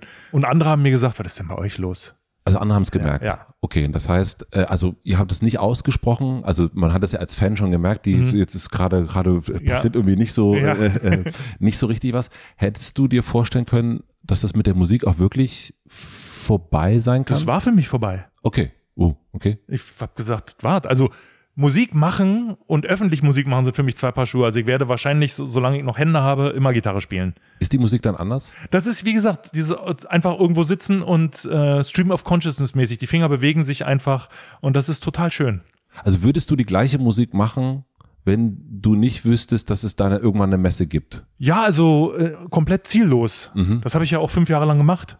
Also in diesen fünf Jahren ist, habe ich, glaube ich, zwei Sachen, die fand ich dann doch so gut, dass ich sie aufgenommen habe. Das ist extrem wenig für mich. Normalerweise sind es im Monat so zehn ungefähr Ideen, die ich festhalte. Ob die jetzt alle gut sind, sei mal dahingestellt. Aber da war es halt einfach, ich habe das Diktiergerät gar nicht erst rausgeholt. Es ist, ist egal. Ich brauche es ja nicht. Ach, oh. So. Ich habe wirklich abgeschlossen. So. Ist dann die Fotografie äh, an die Stelle getreten? Nee, ich habe einfach gesagt, ich, was soll ich denn noch alles machen? So, also Privatier ist auch schön. ich, meine, ich, bin, ich bin ja auch schon weit über 50 und äh, ich muss jetzt nicht mein Leben lang irgendwie jemanden darstellen. Und was macht ihr jetzt, damit euch das nicht nochmal passiert? Es gibt ein paar Sachen, die unser Umfeld vor allen Dingen macht. Okay. Dieses, ihr müsst jetzt aber noch und jetzt kommt aber noch, ist, findet nicht mehr statt. Also Aha. es wird erstmal gefragt, wie sind denn so die Kapazitäten, bevor Pläne gemacht werden? Und da geht es um Gefühlskapazitäten. Da geht's um, um alles. Mhm. Also sowohl äh, Zeit als auch, ja, hauptsächlich ist es wirklich die, die Zeit. Also wir geben uns jetzt ganz viel Freiräume, in denen wir uns dann auch schrecklich vermissen können, Mhm. um danach wieder richtig Spaß zu haben. Also das ist dann wirklich designt, so ein bisschen. Mhm, ja. Also du hast es erst schon erzählt, dass mit neun, äh, so, zumindest, ich hoffe, dass die Geschichte stimmt, bei den Falken, Schweden, äh, Äh, Falken, ja, okay. Mhm. Lagerfeuer äh, Ja. zurückgekommen und du wusstest, Reisen und Musik machen. Das, ist wird, es. Das ja, ist das, es. das sind meine Anker. Das sind deine Anker. Die Geschichte stimmt soweit? Stimmt. Und dann, Dass es nur auch geklappt hat, ist halt unfassbar, aber und dann singst du ja auch in Plan B, dass du nie einen Plan B hattest. Mhm. Gibt es einen zweifelnden, ich weiß nicht wohin, Farin oder Jan? Ein, ich weiß nicht, was ich machen soll. Mm, Den gab's ganz lange in den 80ern und vielleicht sogar noch ein bisschen in den frühen 90ern, Mhm. weil ich halt immer dachte, irgendwann kommt, im Englischen heißt es schon The Day of Reckoning, also der Tag, wo du zugeben musst, okay, jetzt muss ich irgendwas machen, weil ich muss ja von irgendwas leben. Okay. Und irgendwann war dann so viel Geld auf meinem Konto, dass ich verstanden habe, wenn ich jetzt nicht ganz unvernünftig bin, muss ich nichts anderes mehr machen. Und das war echt so, what? What the fuck? Das kann doch gar nicht wahr sein. Also bis dahin war das schon so, ich habe Musik gemacht und dachte so, ich mache jetzt Musik so lange, bis mir einfällt, was ich wirklich mit meinem Leben machen will. Und das heißt also seit den Anfang der 90er, also seit Mitte der 90er. Mitte der 90er, ungefähr. also mit Planet Schrein, Punk, glaube ich, ungefähr. Planet Punk, Schrei nach Liebe und so weiter war für dich klar, das, Das ist ist, es. das ist es jetzt. Ja. Und seitdem gibt es auch keinen, äh, oh, was, was fange ich mit meinem Leben an? Nee, es gibt eigentlich nur noch die Balance. Der, der, der, das Ziel ist zu reisen. Okay. Und der Spaß, den ich mit Musik machen habe, rechtfertigt auch die Zeit, die ich jetzt noch mit Musik machen verbringe. Du müsstest ja aber eigentlich finanziell nicht mehr, Schon sehr, sehr lange. schon sehr lange. Also Deswegen, das, das verstehen Leute falsch, die dann immer sagen, ja, jetzt seid ihr so kommerziell geworden. Nee, im Gegenteil. Seit wir diesen Druck nicht mehr haben, sind wir so unkommerziell, wie wir nur irgendwie sein können. Wir machen es wirklich nur, weil wir Bock drauf haben. Ich muss schon so lange nichts mehr machen und kann trotzdem, kann mir trotzdem ein Auto leisten, wenn ich es denn will, auch ein Elektroauto und kann einkaufen gehen, kann reisen, wohin ich will. Also ich muss wirklich nicht. Wenn ich es mache, mache ich es nur, weil ich Bock drauf habe. Und das ist total schön. Wer kann das schon von sich behaupten? Es gibt ganz wenig. Ja. Es gibt aber ganz viele, die das auch können, die Könnten. könnten, Ja. die aber immer weitermachen. Ja, viele Leute, hatte, hatten wir vorhin schon, haben halt wenig andere Interessen und haben auch Angst, dass das Geld vielleicht dann doch nicht reicht, weil sie ja vielleicht noch viel teurere Sachen brauchen. Brauche ich ja nicht. Also Was- meine, meine Wüchse, Wünsche sind zwar irgendwann weiter gewachsen, aber irgendwann haben doch aufgehört. Was, also kannst du dich noch an den Moment erinnern, wo du gemerkt hast, also wo das passiert ist, wo du gesagt hast, okay, ich muss nie wieder? Da kann ich mich sehr dran erinnern. Magst du den erzählen? Nee, der ist wirklich sehr privat. Aber das war, das war wirklich eine, ich war ja noch relativ jung, als das so war, Mhm. äh, Anfang 30, das war wirklich so krass. Also wirklich so, ich konnte es selber nicht glauben. Ich so, dann habe ich so gerechnet und so, ja, reicht. Und- Super. Und hast du dann irgendwas verändert? Ich bin dann nochmal 15 Jahre lang nicht entspannt gewesen. Was Oh. das, äh, also finanziell entspannt. Also es war nicht so, dass ich gesagt habe, ist doch egal, ich kauf's mir jetzt. War immer so, nee, wart mal lieber ab. Mhm. Also ich habe dann wirklich so ganz absurde Sachen, das kann ich jetzt ruhig erzählen, weil ich das auch anderen Leuten, die finanziell vielleicht, denen es nicht so gut geht, die aber nicht so gut mit Geld umgehen können, weil das konnte ich früher gar nicht. Äh, vielleicht hilft es denen. Ich habe mir immer Ziele gesetzt. Also jetzt mal ein ganz blödes Beispiel. Ich will mir eine Gitarre kaufen oder äh, sagen wir mal was anderes, eine Kamera. Jetzt nichts, Ja. was, was direkt mit Musik zu tun hat. Die Kamera kostet, weil es eine sehr teure Kamera ist, bla bla bla, sagen wir jetzt mal 5000 Euro. Ja. Die kaufe ich mir aber nur, wenn ich mindestens diesen Betrag verdient habe. Und der Betrag ist dann zum Beispiel das Zehnfache. Also eine Belohnungs, Genau. Und dann warte ich auch ab. Und wenn es sein muss, warte ich auch anderthalb Jahre, bis ich dann irgendwann, also jetzt bei, bei 5000 Euro würde ich jetzt nicht anderthalb Jahre warten, aber also tatsächlich, das mache ich dann, das ziehe ich dann durch. Erstens hat sich dann manchmal der Wunsch schon erledigt, was ganz toll ist, weil du denkst, ach guck mal, dann war es ja doch gar nicht so dringend.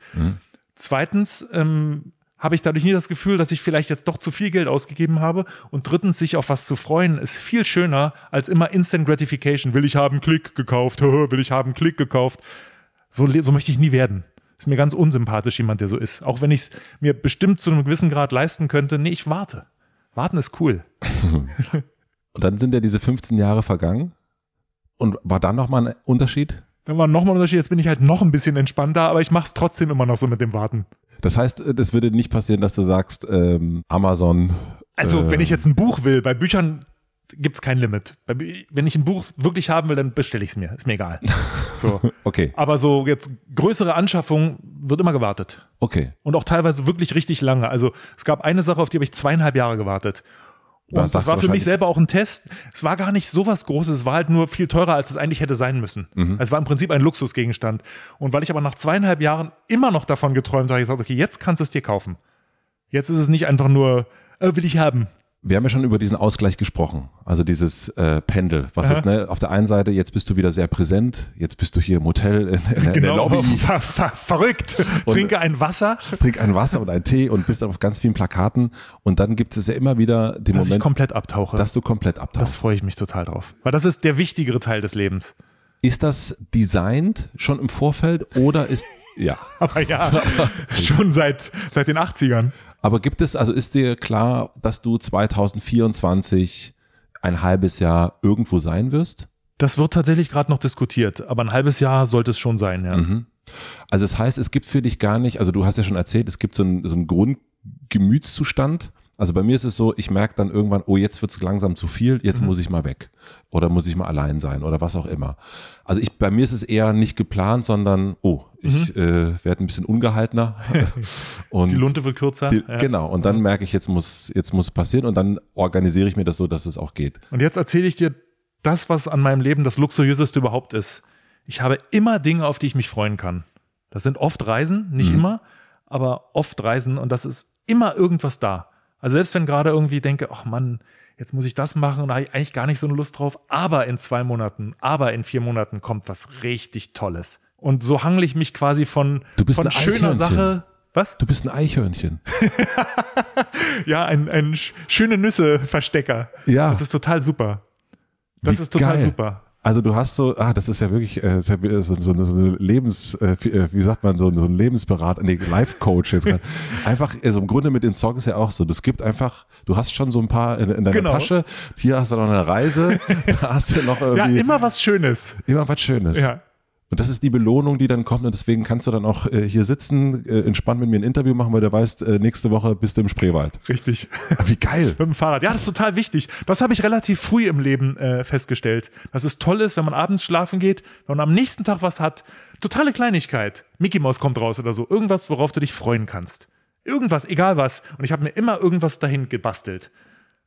Geil. Total super. Also ich bin wirklich begeistert von diesem, von, das ist so ein einfacher Trick, und den Das- man sich aber wirklich, Ja, aber es funktioniert. Ja. Aber du gehst halt nicht ins Bett mit, ach, sondern du gehst mit ins Bett mit, oh, morgen. Mm. Und das ist immer super. Du freust dich immer aufs Aufwachen. fantastisch. ähm, ähm, Ja, aber eben die traurige Kehrseite dieser Medaille ist, dass diese ganzen traurigen Songs musste ich mir alle ausdenken.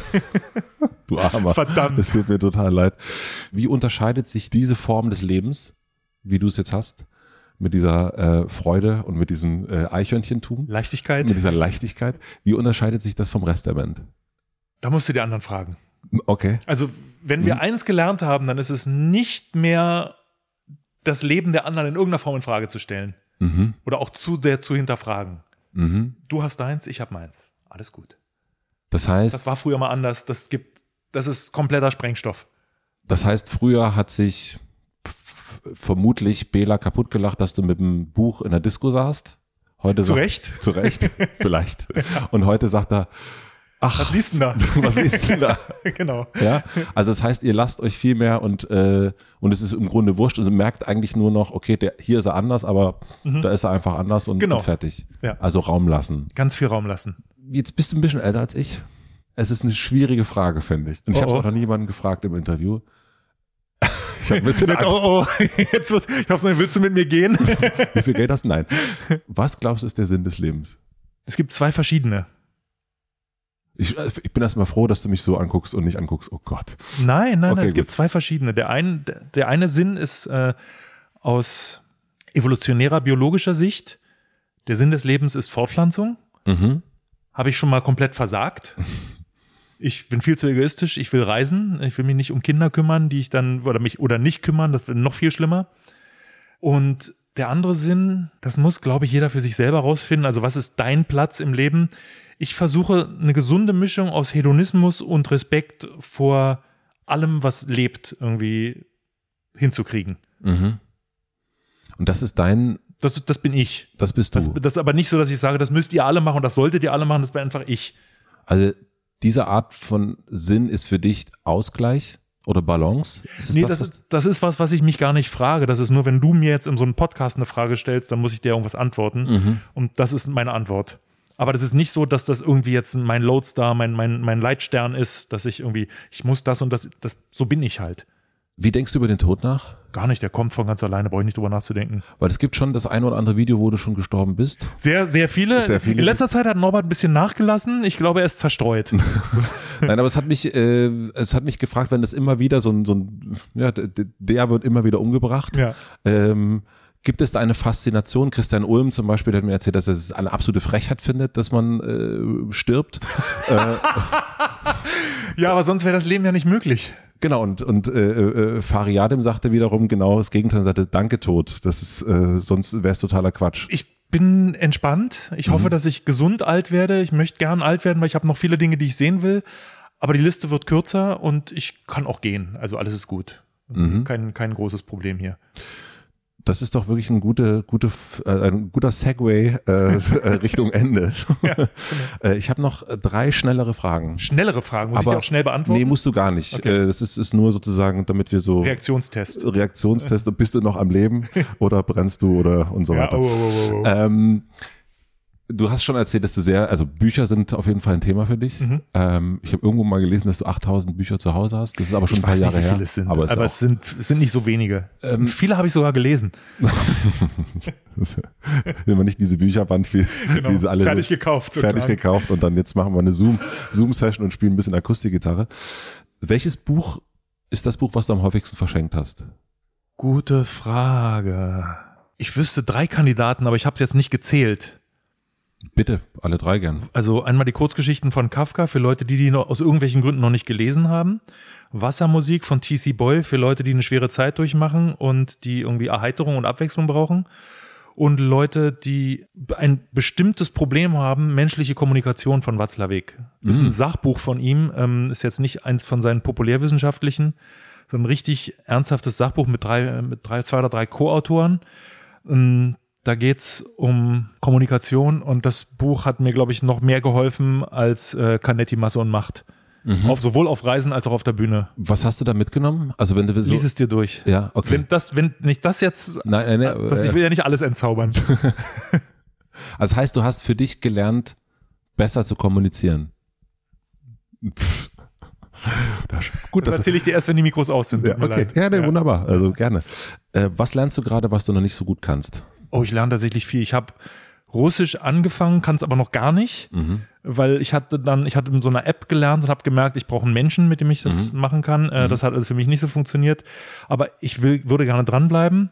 Ich lese gerade alle Bücher, die Flake jemals geschrieben hat. Der hatte zwei geschrieben. Drei. Drei? Mhm. Es gibt auch ein Buch über Feeling B. Oh, das Also das ist, das ist, das ist mehr eine Materialsammlung als ein Buch, aber äh, ich bin total begeistert. Also bin richtig, richtig Fan. ja, also das erste fand ich sensationell. Ich kenne die Band jetzt gar nicht. Aha. Äh, Rammstein heißt sie, ja. Ja, nein, ich kenne ich kenn sie, also so, so wie wir sie alle kennen, aber es ist jetzt nicht so, dass wir irgendwie die dicken Buddies sind und ewig rumhängen. Aber ähm, wie toll. Ich habe angefangen mit dem zweiten, also äh, heute hat die Welt Geburtstag. Geburtstag, Habe mir jetzt den Tastenficker äh, besorgt, sag also, ich mal. Also auch wirklich äh, äh, Buchtitel schon mal Ja, ganz, ganz toll einsetzen. alles. Mhm. Ja, und äh, da lerne ich jetzt, wie andere Leute mit dieser absurden Situation äh, umgehen und was denen da durch den Kopf geht. Das ist für mich total äh, interessant, weil ich kenne ja eigentlich nur uns drei. Mhm. So, und wenn ich, wenn ich mich mal mit anderen Musikern unterhalte, unterhalte ich mich ja nicht über Musik. Also, weil, sorry, das ist mir dann echt zu langweilig. Wobei es ja nicht, in den Büchern geht es ja gar nicht so sehr um die Musik, sondern es geht Nee, ja nee. wirklich um die Absurdität. Genau, und was ihm dabei durch den Kopf geht. Und das finde ich total, äh, also ganz oft ist natürlich, kenne ich, ja, genau, aber ganz oft ist so, krass, super, also ganz, ganz toll. Klare, klare Empfehlung übrigens. Das heißt, das, ler- du lernst gerade, wie es Wie andere anderen Leute- Musiker geht. ja, Wie es genau. anderen berühmten Musikern geht. Ja, Ja, aber guten Morgen. ja, ich meine, ist doch toll. ja, super. Ja, und Ja, dann auch so, so, so ehrlich. Also man kann ja andere Bücher auch lesen, aber die sind ja nie ehrlich. Und Flagge ist halt hundertprozentig ehrlich. Mhm. Ja, und das ist halt, das rechne ich ihm total hoch an. Und ähm, ah, äh, gerade auch aus einem Buch, ähm, ah, ich und Namen, McGregor, Ian, Ewan McGregor? der ehemalige äh, Chef des britischen Museums, Oh nee, I I don't know. Hm, McGregor, ich komme gerade nicht auf den ersten, Mhm. auf den Vornamen, sorry. Der hat, äh, der hat dieses berühmte The History of the World in 100 Objects hat er geschrieben. Okay, das und er hat ein Buch über Deutschland geschrieben. Mhm. Germany Memories of a Nation. Ich habe es auf Englisch Okay. gelesen, weil ich lese gerne auf Englisch. In dem Buch habe ich so viel gelernt, dass ich mich frage, warum wir überhaupt Geschichtsunterricht hatten. Mhm. Also das ist, ein, das ist ein Taschenbuch von, keine Ahnung, 200, 300 Seiten oder so. Äh, wie heißt es? German? Germany, Mhm. Memories of a Nation. Und da geht's einfach um Deutschland. Und das ist so sensationell gut geschrieben. Ganz viele Zusammenhänge habe ich jetzt erst verstanden. Ich so, ach, darum, ach, deshalb. Also das ganze Buch war nur so, ah, ein einziges, ich habe eine ganz flache Stirn, guck mal hier, weil ich mich so oft vor den Kopf gehauen habe. Ach geil. Ja. Also so sowas äh, total gerne. Ich, ich will meinen Horizont erweitern. Ich will die Welt verstehen. Ja. Du bist, äh, bist auf einem guten Weg. Ähm, die letzte Frage. Ich habe eine große Plakatwand. Imagination ist gefragt. Das kannst du ja gut, wie wir heute gelernt haben. Ähm, am Alexanderplatz. Und du darfst entscheiden, was für alle Berliner und Berlinerinnen für eine Woche zu lesen sein würde. Was würdest du drauf schreiben? Der erste Reflex ist, lasst eure Hunde woanders hinkacken, aber vielleicht, vielleicht doch eine erhebendere Botschaft. Bitte. Da muss ich jetzt echt überlegen. Ja, ähm, bringt ihr den Leuten den Respekt, den ihr selber einfordert, auch selber entgegen? Fragezeichen. toll. Den nehmen wir, würde ich sagen. Nicht mit den Hunden? nicht, nicht den mit den Hunden. Schade. Farin, vielen, vielen herzlichen Dank. Das hat mir große, große Freude bereitet. Mir auch, muss ich zugeben. Schön. Toll. Also Filsen hat schon sowas, der hat, Filsen funktioniert in beide Richtungen, hat schon gesagt, du mach dir keine Sorgen, der hat sich richtig vorbereitet. Für einen Messebauer nicht schlecht, sage ich immer. Oder? Wirklich nicht schlecht. vielen, vielen Dank.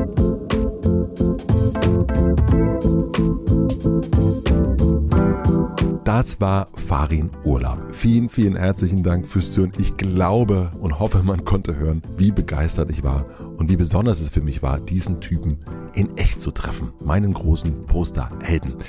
Was ich mir von all den Sachen besonders gemerkt habe, ist die Sache mit der Leidenschaft und wie wichtig es ist, Leidenschaften außerhalb des Berufs zu haben, ein Hobby zu haben. Gerade wenn man seine Leidenschaft zum Beruf gemacht hat, ist das umso wichtiger. Das merkt man ja auch an den Songs von Farin. Man merkt auch im Gespräch, finde ich, wie wichtig es für ihn ist, in Balance zu sein. Und was ich noch ganz lustig fand jetzt beim nochmal hören, die Sache mit dem Messebauer. Denn die ist ja im Grunde gar nicht gelogen, wenn man mal bedenkt, dass Bela Farin Rott slash Gott ja im Grunde Messen abhalten mit ihren Konzerten. Also stimmte das sogar. Mich hat es auf jeden Fall sehr, sehr glücklich gemacht, Farin zu treffen, mein fünfjähriges und sein 58-jähriges, so quasi miteinander zu feiern.